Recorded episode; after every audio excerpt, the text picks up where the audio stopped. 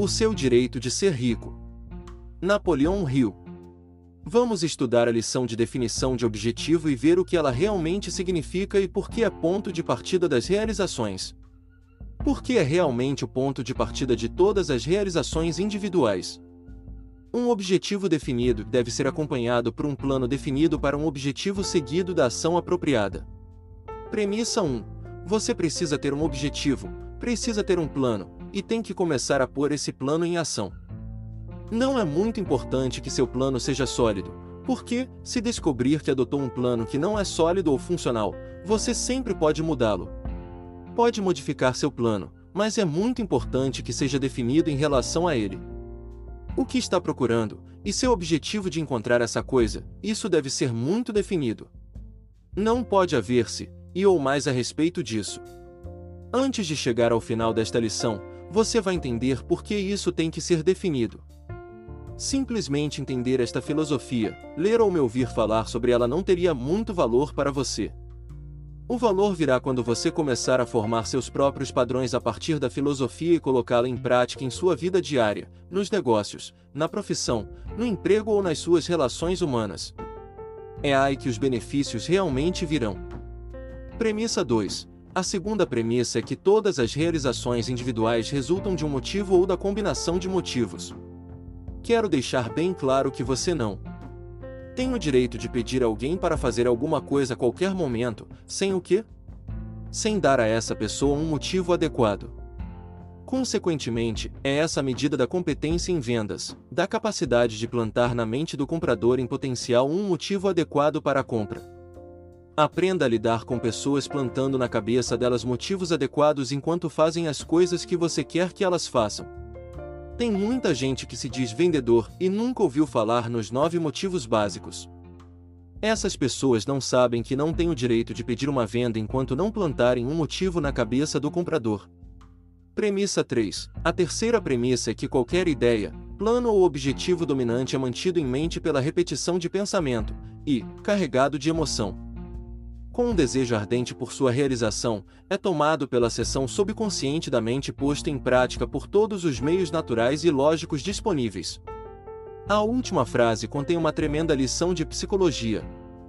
Se você quer que a mente capture uma ideia e crie um hábito de agir automaticamente com base nela, precisa dizer à mente o que quer, muitas, muitas e muitas vezes. Dia após dia, em todos os sentidos, Vou me tornando cada vez melhor é a frase criada por Émile Coué, o famoso psicólogo francês. Ela resume sua fórmula para curar milhares de pessoas, muito mais do que não curou, na verdade. Eu me pergunto se você saberia por quê. Afinal, não há desejo ou sentimento nessa declaração, e fazer qualquer declaração sem sentimento é como jogá-la ao vento. O importante em qualquer afirmação é se você acredita nela ou não. Se diz a você mesmo qualquer coisa com a frequência necessária, vai passar a acreditar nisso. Mesmo que seja uma mentira. Engraçado, mas verdadeiro, que algumas pessoas contam mentiras inocentes, e às vezes nem tão inocentes, até acreditarem nelas. O subconsciente não sabe a diferença entre certo ou errado. Não conhece a diferença entre positivo e negativo não sabe a diferença entre um centavo ou dólares entre sucesso e fracasso. Aceita qualquer declaração que você continuar repetindo em pensamento ou palavras, ou por qualquer outro meio. Cabe a você, no começo, estabelecer seu objetivo definido, escrevê-lo para que milhão. Ele não sabe a diferença. Possa ser compreendido, memorizado e repetido todos os dias, até o subconsciente se apoderar dele e passar a agir automaticamente com base nele. Isso vai demorar um pouco. Você não pode esperar desfazer da noite para o dia o que tem feito com seu subconsciente ao longo dos anos, permitindo a entrada nele de pensamentos negativos. Mas você vai descobrir que, se carregar de emoção qualquer plano que enviar à mente subconsciente, repeti-lo com entusiasmo e reforçá-lo com um espírito de fé, a mente subconsciente não só age mais depressa, ela também age de maneira mais definida e positiva. Premissa 4 a quarta premissa é que qualquer desejo, plano ou objetivo dominante que é amparado por aquele estado mental conhecido como fé é capturado pela parte subconsciente da mente posto em prática imediatamente. A fé é o único estado mental que vai produzir ação imediata na mente subconsciente. Por fé, não me refiro ao querer, esperar ou acreditar moderadamente em nenhuma dessas coisas. Estou me referindo a um estado mental no qual o que quer que você faça pode ser visto já como um ato concluído, antes mesmo de começar. Isso é bem positivo, não é? Posso dizer com sinceridade que nunca em minha vida me dispus a fazer alguma coisa que não tenha feito realmente, a menos que tenha sido descuidado em meu desejo de fazê-la, me afastado dessa coisa ou mudado de ideia ou atitude mental. Nunca deixei de fazer nada que tenha decidido fazer. Você pode se colocar em um estado mental para fazer qualquer coisa que decidir fazer, a menos que o enfraqueça ao longo do caminho. Como tanta gente faz, não tenho certeza, mas desconfio de que há um número relativamente pequeno de pessoas no mundo. Em qualquer período, que entenda o princípio da fé, que realmente o entenda e saiba como aplicá-lo. Mesmo que você o entenda, se não ampará-lo com ação e torná-lo parte dos hábitos de sua vida, é como se não entendesse. Fé sem atitude é morta, fé sem ação é morta, e fé sem crença absoluta, positiva, é morta. Você não vai alcançar nenhum resultado acreditando, a menos que ampare essa fé em alguma ação. Se disser frequentemente à sua mente que tem fé em alguma coisa, vai chegar o momento em que a mente subconsciente vai aceitar, mesmo que diga regularmente à sua mente que tem fé em si mesmo, já pensou que bom seria se você tivesse uma fé tão completa em si mesmo que não hesitasse em fazer qualquer coisa que quisesse fazer na vida?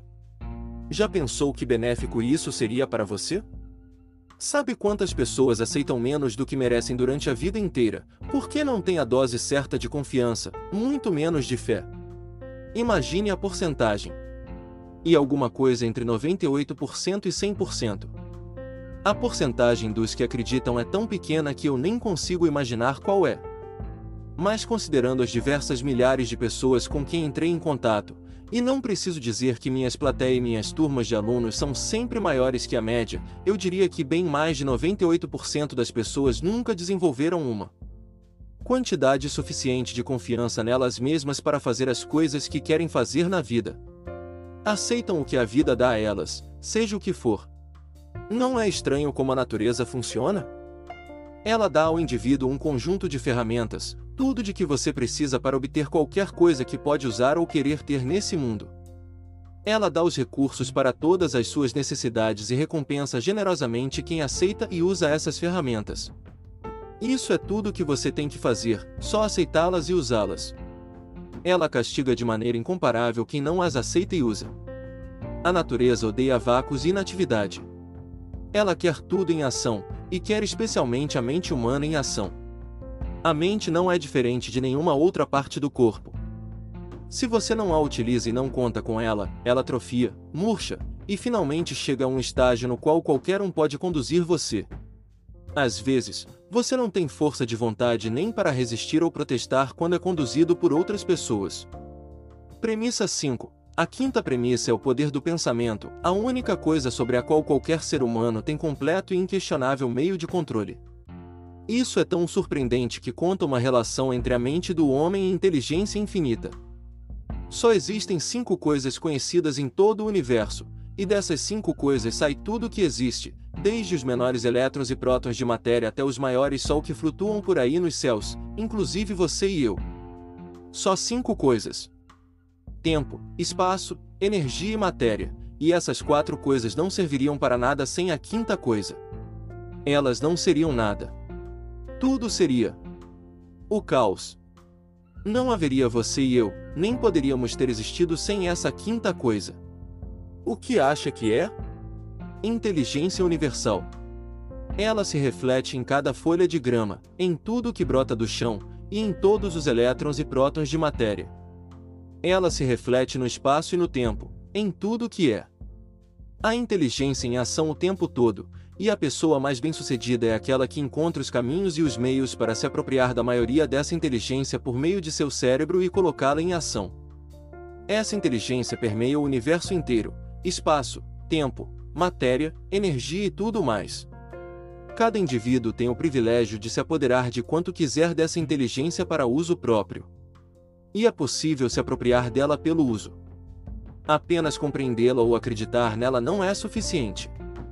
Você tem que colocá-la em uso de alguma forma, e a responsabilidade desse vídeo é Principalmente, dar a você um padrão, uma planta pela qual possa se apropriar de sua mente e colocá-la em funcionamento. Você só precisa seguir a planta. Não escolha só aquela parte dela de que gosta mais e descarte as outras. Use-a inteira como é. Premissa 6. A sexta premissa estabelece que a parte subconsciente da mente parece ser a única via de abordagem individual à inteligência infinita. Quero que você estude essa linguagem com muito cuidado. Ela diz parece ser.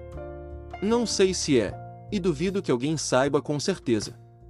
Muita gente tem várias ideias diferentes sobre isso.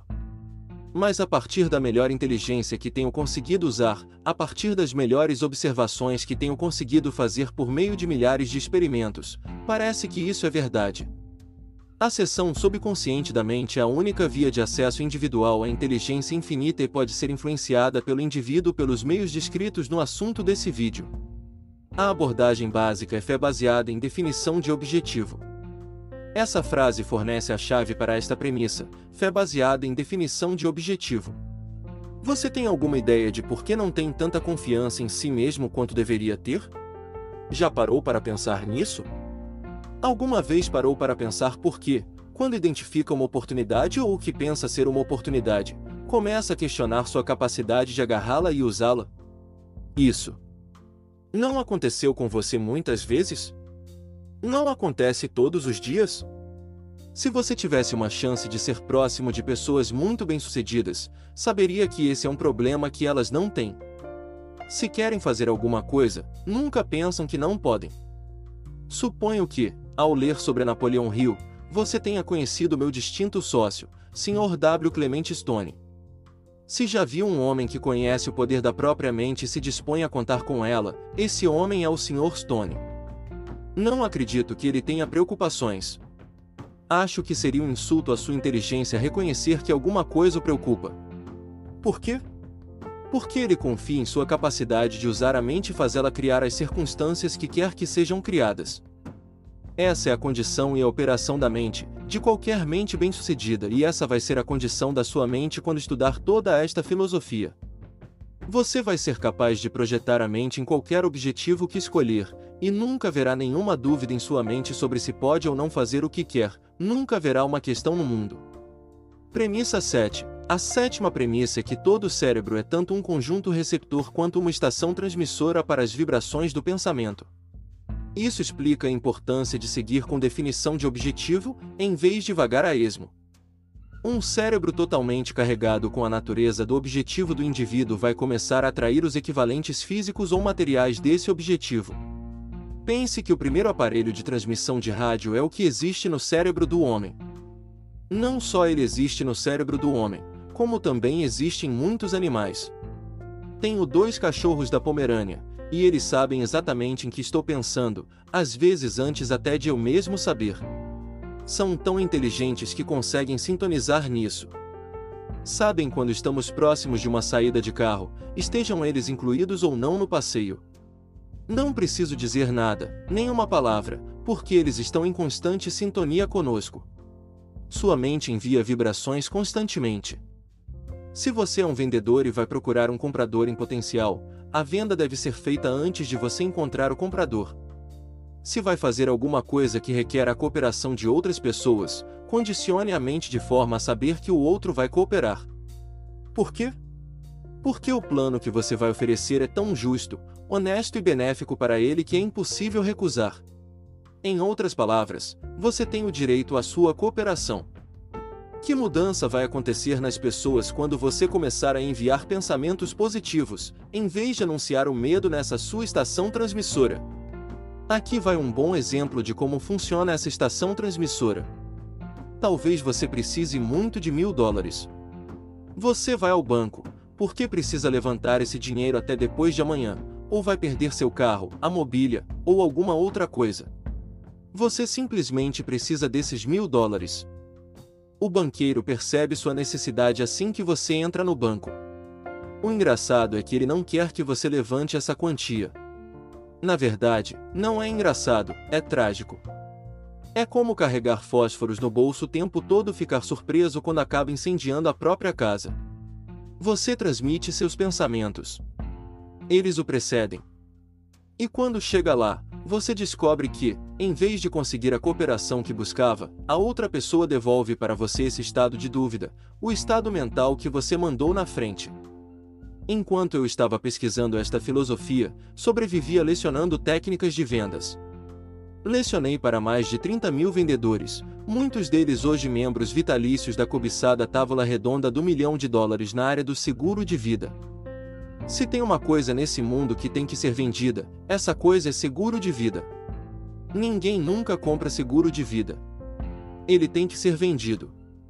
A primeira coisa que ensino às pessoas sob minha direção é que elas devem fazer a venda para si mesmas, antes de tentarem vender para outra pessoa. Se não for assim, não vão vender. Alguém pode comprar alguma coisa dele ou dela, mas eles nunca vão fazer uma venda, a menos que vendam antes para si mesmos. Cada cérebro é uma estação transmissora e um conjunto receptor, e você pode sintonizar o seu para atrair as vibrações mais positivas emitidas por outras pessoas. E nesse ponto que estou chegando, o que quero que você entenda?